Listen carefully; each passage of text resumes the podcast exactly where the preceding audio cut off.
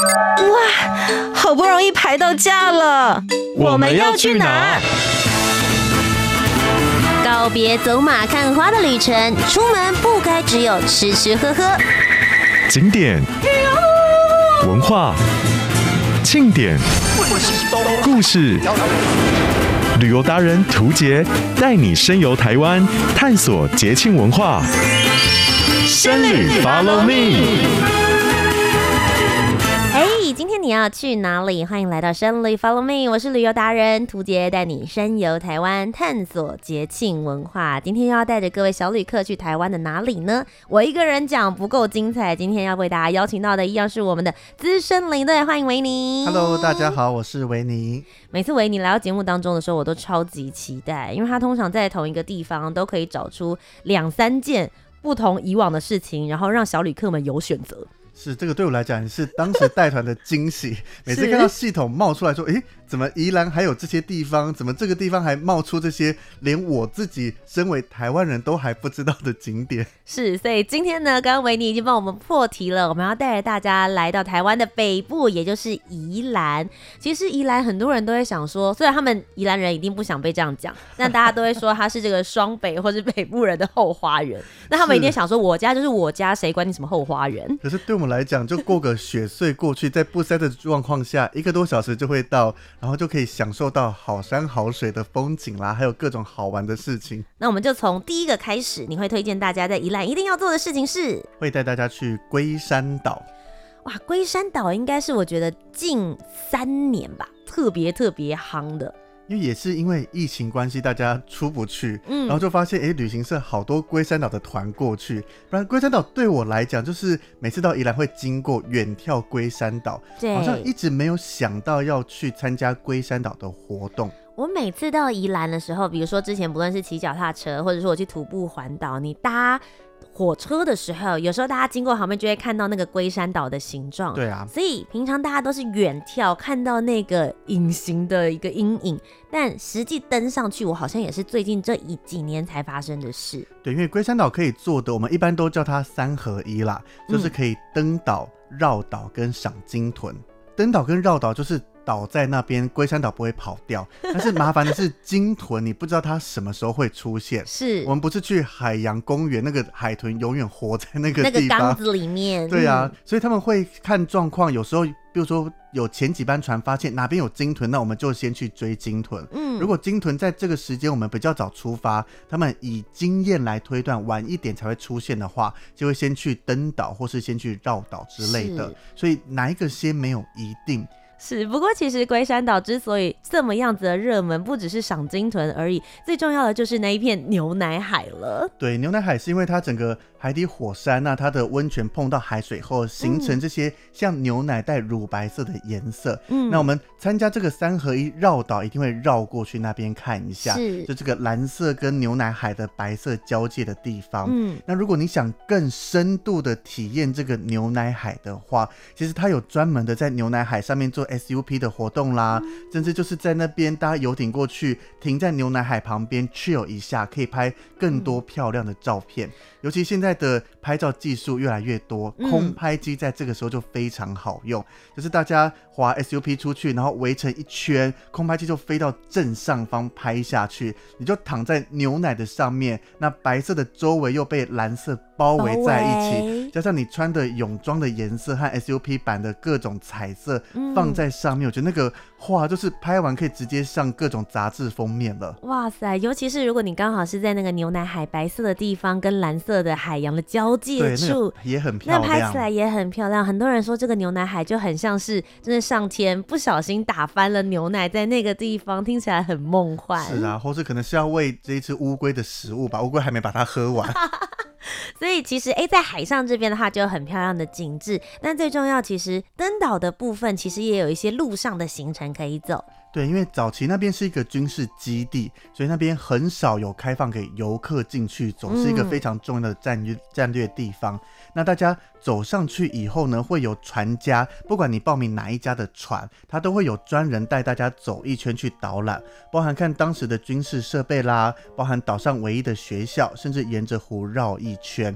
那在这边的话，因为比较没有遮蔽物，毕竟军事基地嘛，不会种满各种的树啦或怎么样，要空旷的才看得到。有没有危险啦？还是才能确定每个地方都安全？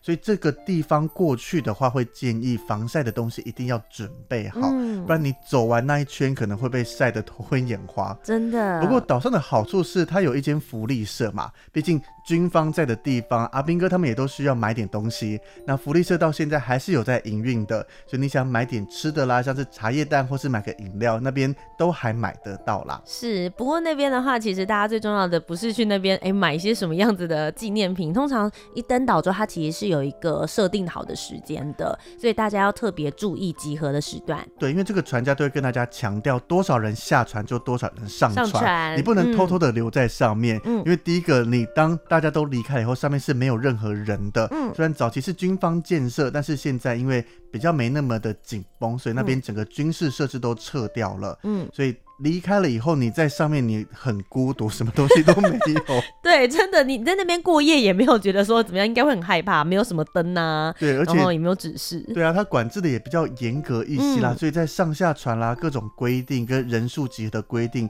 一定要跟好，而且要重点是不要跟错人。我们就发生有跟错上到别的船，那其他船比较。呛一点，他没有注意到多了人，可是是我这艘少人就非常的严重，少人就会想说我的人去了哪里？对，所以但是我们确定已经都没有，明明看到他刚刚还在码头这边集合处，嗯、但是怎么人就消失了？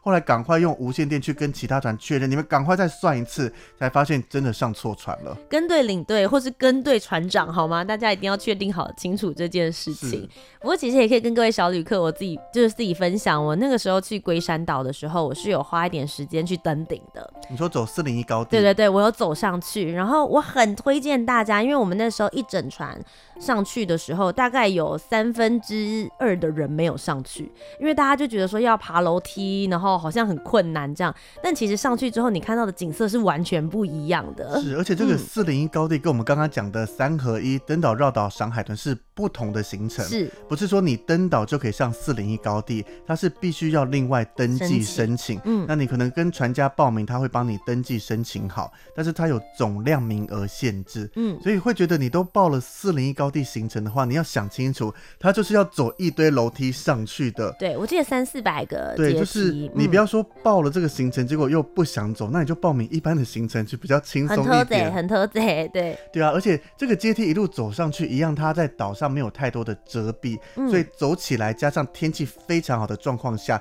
太阳晒下去会让你整个。意志跟体力快速的下降。我那个时候就是这个样子，想说为什么我要报名这个行程？我可以在下面，然后去福利社吃吃东西，看个海就好了啊。对啊。可是实际走上去的时候，你从上面往下看，我们刚刚讲到了牛奶海的部分，就算你去。呃，就是做了 SUP 的体验，其实你也是用平面的方式再去看，你要从高空俯瞰，除非你有空拍机，不然你真的人体空拍机的方式就是你要自己爬到高处。是，但是空拍机你还是透过镜头，它是一个被重新整治过的。没错，我们人的双眼是最棒的相机，所以你亲眼看下去，嗯、尤其我们从四零一高地上面看过来，它是。视角是非常宽阔的，对你想要三百六十度环景，自己这样转一圈，那个景色是真的，相机、摄影机那些无法把你带回来一模一样的体验。是，而且你在那边，你真的就是可以看到，就是乌龟的头，然后还有它的尾巴，尾巴你是真的可以完整看出来说，哦，为什么它被人称之为龟山岛的原因。等于你爬在乌龟的背上去看两边整个周围的景色，有一种自己是路上的浦岛太郎的感觉，骑在乌龟上面，就骑在乌龟上面。那大家如果现在去摸海龟的话，要罚三十万。但是你上这个龟山岛 不用，没有问题，想要站多久就站多久。所以我自己个人是还蛮推荐大家，如果要去玩的话，四零一高地，你时间够，体力也 OK 的话，我觉得是可以去走一走的。对，但是要考虑清楚再报名这个行程。是，好，所以这个就是宜兰的第一个，大家会想到或是会看到龟山岛，但你不见得会安排这个登岛行程。其实是很推荐大家在这个夏天这一段期间的时候，可以好好享受，因为它其实也有一点点季节限定了。对，就是鲸豚容易出现的时间，那加上夏天，因为它的当然扣除台风来袭，但是因为安全因素，只要海象不佳有危险的话，船家也不会出海。是，所以出海一定都是在安全的规范下面。嗯、那夏天我觉得去走，扣除太阳晒，你把防晒做好以后，那边其实看起来的景色会最漂亮。是。那除此之外呢，很多人会想说，哎、欸，我到宜兰这边，通常都大家都是想要亲子游，带着小朋友或是一家大小一起出来，当然就会希望是一个合家欢乐的行程。所以第二种的宜兰玩法，维尼要带我们去做的是，要带你们去农场。因为很多人去宜兰，可能想象中或是认知很多观光工厂，嗯、那它是在室内有冷气的比较舒服。但是我们都从都市出发了，当然不是说宜兰乡下啦，是就是我们到了这个好山好水，要多跟大自然亲近一些。他们地比较辽阔一些些，对，所以它其实有非常多的农场。那最有名的，它最早出来的是水豚君。哦，就是喜欢泡汤泡水的，你可以在上面放橘子，然后它很可爱，这样一只这样走来走去的，就小小矮矮胖胖的，嗯、对。但是我自己都跟客人在分享说，水豚啊，大家可能觉得啊，它就是猪的种类啊，猪就是小小只可爱可爱的。但其实照这个剑门纲目科属种来分类下来的话，离水豚最近的这个近亲，它是老鼠，嘿，天竺鼠这一些系列的水豚。这样子讲起来，他算是大老鼠，会不会讲起来突然没有梦幻感了？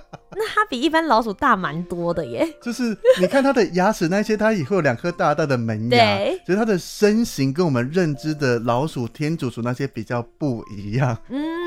不过可以理解啦，如果它是鼠类的话，你就会知道说它做的那些动作跟为什么这么讨人喜欢的可爱程度，就真的是很像大家会养在家里的天竺鼠那种宠物鼠的感觉。是，但是天竺鼠那些毛摸起来都是柔软的，水豚的毛看起来很棒，但是摸起来我都形容它像我们摸塑胶草地的感觉，嗯、就是很粗糙，然后那个你完全摸了以后就不会想把它抱在身上。感觉摸在身上的时候，自己皮肤接触也会有擦擦擦的那种感觉。对，但是在现场，我们每次带团过去，我都会做个挑战，就是在他头上叠橘子。嗯、但是这个橘子哦，它有这么乖哦？请用农场准备的，因为那个是假的，用保丽龙做的橘子。哦，OK OK，不要放真的，对他来讲，连我们自己人在顶都会有点有点太重了。对啊，那叠在上面，当然你要挑比较听话、比较乖的。嗯、我目前最高纪录叠过三个。哦，很厉害哎！对，就是因为。他也不一定都是乖乖在那边，有可能你放了第一颗，放了第二颗，他可能就会觉得有点不舒服，或是周围有人拿牧草一出现，他又肚子饿，就会想要去吃牧草。是，所以你就要挑一只，可能他那天心情不好啦，比较忧郁啦，太饱啦，或是他觉得有点累了啦、嗯、之类的。好，那除了水豚之外呢？其实宜兰也有其他的农场，还可以看到更多不同的动物。对，像是常见的有羊驼啦、梅花鹿这一些，嗯、但是我个人更喜欢的，它是比较新材引进的，叫做笑笑羊。嘿。对，这个是卡通叫它笑笑羊啦，它真正的品种是瓦莱黑鼻羊。哦、那它的特色就是羊毛那些是白的，嗯、但是它的脸跟它的脚全部都是黑的。哦，黑白非常分明。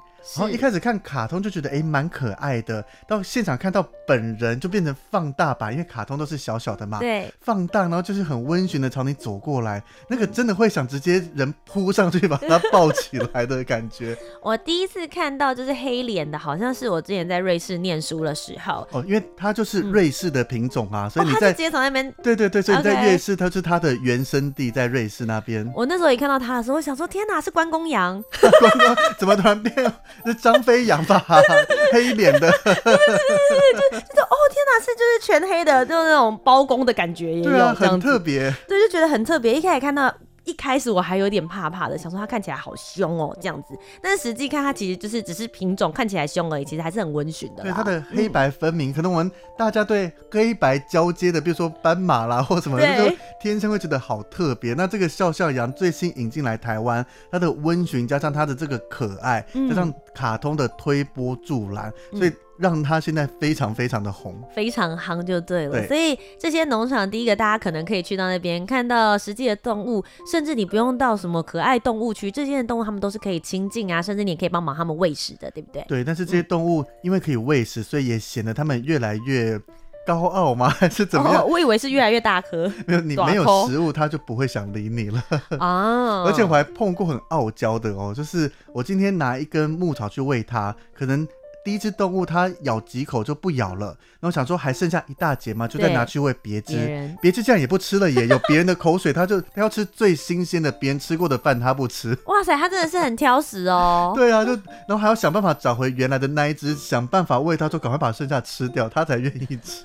那在喂食的时候有没有要提醒小旅客有没有什么要注意的地方？当然，第一个进去，尤其带小孩去的话，但是尤其羊驼跟我们一般成人一百七十几那个高度是一样的，嗯、然后羊。啦然后那些都是很对小孩来讲很大只，所以如果小孩看到会怕，他一旦开始尖叫，这些动物有可能第一个被吓到，他们也会尖叫。对，吓到了以后，他会做出什么动作无法预期，你被他一踢到。大人小孩都很危险，是对，所以我们都说，如果真的怕的话，嗯、重点是你先注意一下你手上是不是拿着牧草。如果看到动物朝你奔不过来，你又害怕，把牧草丢掉，它就不会理你了。哦，它有兴趣的只是牧草，它 okay 对我们这些人都没有任何兴趣。兴趣 OK，理解。对，所以牧草，如果你拿着动物朝你过来，尤其我觉得最恐怖的就是羊驼，它那个吃牧草那个积极度很高。嗯，然后以我们大人看到就哦，好大一只。可是它只要比我矮一点，就觉得可爱。嗯、但是你今天想体验小朋友的视角，你就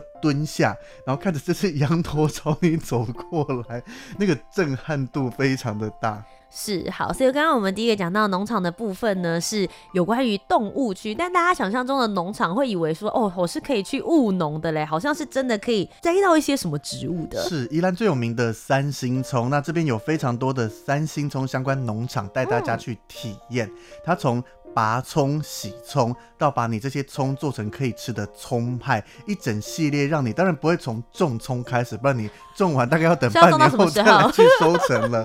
但是在三星中产季的时候，我们去下田体验这些。不是只是站在旁边观赏，或是有一个什么体验区，你就是直接下到田里面要换雨鞋那一些的，嗯、下去店家会教你如何把葱拔起来。不要想象好像很容易，什么植物这样稍微拔一下，你拔不好的话，可能无法整个连根拔起，会断一节啦或怎么样。那这些以销售来讲就不能用啦，你需要完整的把它拔起来。所以很多人一开始会想说，就这么简单，就把它拿起来就好吗？你能那么轻松拿起来，可能是。是，只是已经放上来做一个展示，让你轻松体验一下。但是真正下到田里面，光在田里面比较泥泞的道路上面走，加上从这个。土里面把它慢慢小心的拔，但是你动作太轻也拔不起来，动作太重又会让它断掉。嗯，对，所以这个拔葱对我们一般人来讲，真的也是一个蛮特别的体验。我那个时候去体验这个行程，我最喜欢的地方是你会一直闻到那个土壤跟泥土的味道，因为这个是我们在城市长大的孩子或者在都市里面生活的人，我觉得很难接触到的事情。那个踩下去的时候。就像你讲的，湿湿的土壤，然后踩进泥里面的那个触感的感觉，然后拔的过程，你要出多少力气？扑鼻而来的那个嗅觉感受，我我觉得重点其实你体验的是这个，不单单只是葱这件事。对，那另外一个洗葱，它就比较体验感了，因为洗葱你平常买葱回来也是可以洗一下，只是你没有体验过这么大把的葱在洗。那我觉得更重点的是，我们后面把这些葱拿去做葱派啊，因为像我们一般在吃，可能平常你在外面买的葱油饼，很多人都会嫌说啊，葱怎么加这么少啊？对，我都吃的不过瘾。那这个葱派就是让你。从一个面团开始，那葱你爱加多少就加多少，毛起来加。就当然它是有一个最佳的比例啦。像我们领队吃的都是由示范的那个给我们吃嘛，我们就要辛苦一点，只能吃示范的。但是这个是专家做出来，它会有黄金比例。是，但是常常看到很多人就是加很多很多很多，然后就问说：“那这样好吃吗？”他其实咬了一口就说。葱好多，对，因为其实葱太多，水分会太多，然后你那个饼其实就煎不脆。它其实饼还 OK，、嗯、但是就是你咬起来，它是外面酥酥脆的饼，加上面粉香，加上葱香，然后里面葱会拌了一些葱油啦、盐巴、胡椒，加上你额外加的可能用辣椒酱这一些，所以葱太多，你就很像直接咬一匙葱吃进嘴巴里。虽然三星葱是比较带甜味，比较没那么的辛辣，但是咬了一大口葱，没有任何饼皮搭配，好像也少了一点它的美味在。是任何事情。过都不好，对，所以这个，但是你每次看到大家做葱派的时候啊，因为我们就是一个面团，嗯，让你擀开。那当然，它有一个 SOP 的做法，只是会发现每个人都是很有创意的。纵使老师在前面，还有摄影机在拍细部的动作，但是最后做出来，每个人拿去煎，就发现。怎么这么多特殊的形状都会冒出来？除了一般这个葱派，它是卷成一长条以后围起来，像是一个瓜牛壳的造型，嗯、但却开始出现了像韭菜盒子的样子啦，或是方的啦、三角形的啦、星星的啦各种 特殊的。当然最后煎出来都是可以吃的，只是就会发现。大家的创意程度好厉害哦！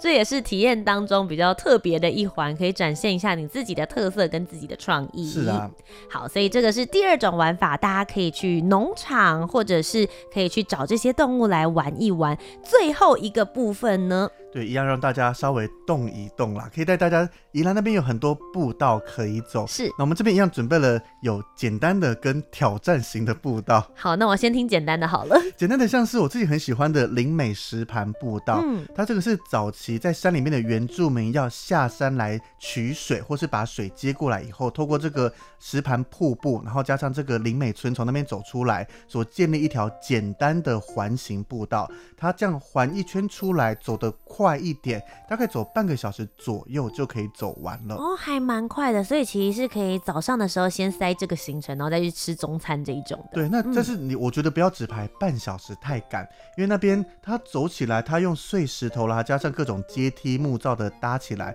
它算是轻松好走。但是周围因为大部分会被一些树林挡住阳光，嗯，所以走起来算舒服的。那有一段还会经过溪流，如果想要趁机。泡泡水啦，或怎么样？那当然，这个溪流它是不能玩水，你可以站在溪流边，或是脚稍微触碰一下。但是因为它不是一个适合戏水的水域，所以不要任意在那边玩。因为第一个没有救生员在，是。那第二个你不熟悉整个溪流的这些。地面高低起伏，甚至有青苔那一些的话，容易发生危险。那在这边，如果真的有意外状况，又没救生员，要找救援进来会比较麻烦一些些。是，那其实它上面是有一些就是。类似像桥墩的模式，然后往下看的时候，大家就会说，哦，还有点类似像小泰鲁格的那一种瀑布，小小的感觉。但是我觉得，就把它当做一个新的景点那边去走，那加上它的整个自然环境在那边，也会遇到一些可爱的小动物。像我在那边也遇过小蛇在那边。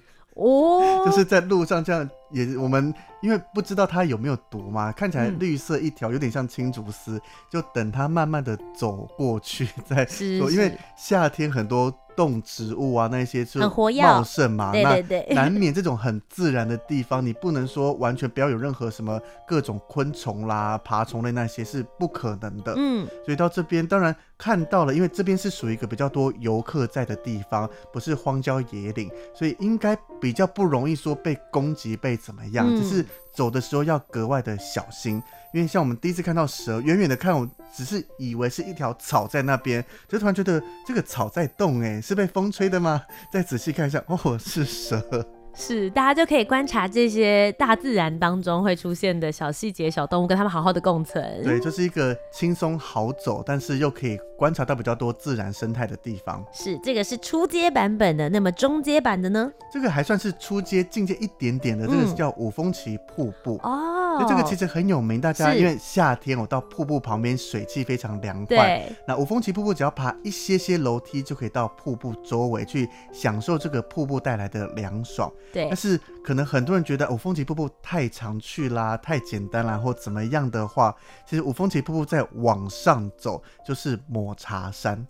哦，这个接下来就要差不多来到中高阶左右了，进阶的部分，你会瞬间从十分钟要拉成好几个小时哟。抹茶山整个来回的话，大概会抓三到四小时，这是正常的状况。嗯、如果你想在抹茶山顶上面多休息一下，甚至你想要在上面吃个午餐，或者有人甚至会带可以煮东西的地方，因为上面会有山屋。嗯、那你带着简单的瓦斯炉啦，要煮个热腾腾的泡面。如果你有背这些东西上去，你在现场会变神。全部人就会说啊，天哪，好香哦！对，一个热腾的东西可以分我一点吗？不然我们只是带着一般的面包啦、饭团上去都是凉掉，都是 完全不一样。但是因为你背这些东西，这个抹茶山是有挑战度的。对，它主要分成两大块，一块就是我们从五峰旗出发以后到这个通天桥，也就是。正式的登山口，那这一段走起来大概一点五到两个小时，它算是比较平缓好走的坡道，嗯，所以这一段大部分的人走都没有问题。但是真正挑战的地方，就是从圣母山庄的登山口那边开始，一路就是所有的楼梯往上，而且楼梯是比较自然，比较大大小小的石块啦，那些加上可能泥土那些。堆造起来的，嗯，所以因为我们一般走楼梯，只要是阶数是一样的，像我们平常在都市大楼走，其实爬多一点没有太困难。但是这个因为大小不同，所以你在走的时候，纵使有登山杖辅助，但是你除了仔细观看以外，走起来也会比较的累，而且是一路的楼梯，总共长达一点六公里，好长哦，全部都是陡峭的哟。对，所以这个。不要想象它只有一点六公里，但是要花至少一点五到两个小时才能走完。是，所以大家是要有心理准备。对，而且上去容易，下来更困难。对，因为通常这种有阶梯的下山的时候，对膝盖的负担会比较大一些些。比较大一些，嗯、所以上去了以后，都会建议你早一点去，这样比较多时间可以在抹柴山的上面去好好休息，去储备下山的体力。哎、嗯欸，那所以其实真正上去之后，你看到那一片景，只会觉得哇，很值得。对，而且这个景也不是大家都看得到的，又要人品了。因为在夏天过去的时候，它容易起雾。所以都常跟大家讲说，我们有机会看到两种山，一种叫抹茶山，一种叫乌龙茶山。然后就说什么叫乌龙茶山，然后大家就会开始说啊，是不是就是因为可能秋天缺水啦，那个植物的颜色变茶褐色之类的？我说对，这个想法很棒，但不是乌龙茶山，把它念快一点就变雾浓茶山了，代表浓雾整个笼罩起来，一片白茫茫的在那边。是，又是一个大自然的画家给予你的惊喜。是，但是大家如果爬上。去了以后发现整片浓雾，第一个心情当然会比较低落，但是抱持的正向能量，你在上面多待一下。因为像我上次爬也是，我们两三团一起过去，上去了以后整片浓雾，其实大家看到哈，整个浓雾，而且雾浓到可能我站在这个楼梯口往前走个两三步，那个人就会消失了。天哪！对，但是大家在上面，我就跟他讲说，你们先休息一下，吃个东西，离我们要下山的时间还很久。那有些人可能就上来发现啊，心情不好，又看到雾，就赶快急急忙忙下山，想说下山休息。嗯、那我们这一团的人就是多待了一下，因为山上天气变化很快，对，就默默的看到雾好像开始飘，开始飘。然后有人在比较上面一点点的的观景台那边，就突然说看到抹茶山了，然后就赶快急急忙忙冲上去，就在那边等到雾整个。散掉，所以我们一路从雾最浓的状态看到完整的抹茶山，全部都有，都看完了。对，就是一次全报，就说我可以后面不要再来了吗？所以给自己留一点耐心。对，我把该有的景全部都看完了，就是第一团就是遇到这个这么完美的状况，对，就觉得好了，可以了。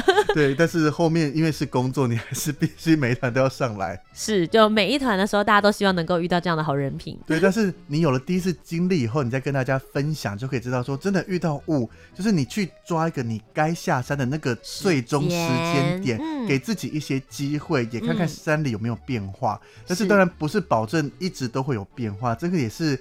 看不同的气象、气候，甚至是你上去的现场状况而定的。嗯，那么今天我们的资深领队维尼来到节目当中，跟我们分享你到宜兰可以做的三件事情。第一个呢，就是带大家一起登上龟山岛，同时在海上也可以赏赏鲸豚。第二件事情是体验一下在都市里面你没有办法做到的跟大自然的亲近，包含可以去看可爱的动物，然后你也可以实际的去拔一拔三星葱，属于一个自己的葱饼。最后一个当然就是直接去爬山吧，让你的脚呢，这些脚部肌肉有机会可以好好吸收这些分多金。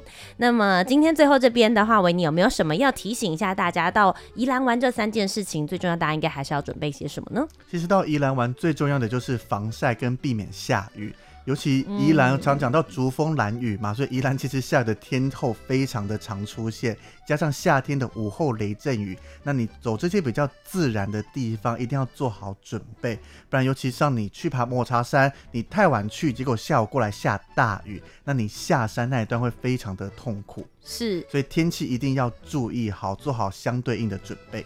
当然，大家如果想要了解更多，不论是台湾还是国外有哪些好玩的景点，那些景点有什么样子的故事，应该要怎么样子玩，其实维尼有另外一个平台可以跟大家分享。是的，欢迎大家收听我的 podcast，叫做《嘿尼欲祛痘》，Libe Kid，或是搜寻领队就可以找到我们节目喽。今天再一次非常谢谢维尼来到我们的节目当中，谢谢，谢谢。那么各位小旅客们，我们今天节目就到这边告一个段落了。我是旅游达人土杰，我们下周节目再见。拜拜，拜拜。Música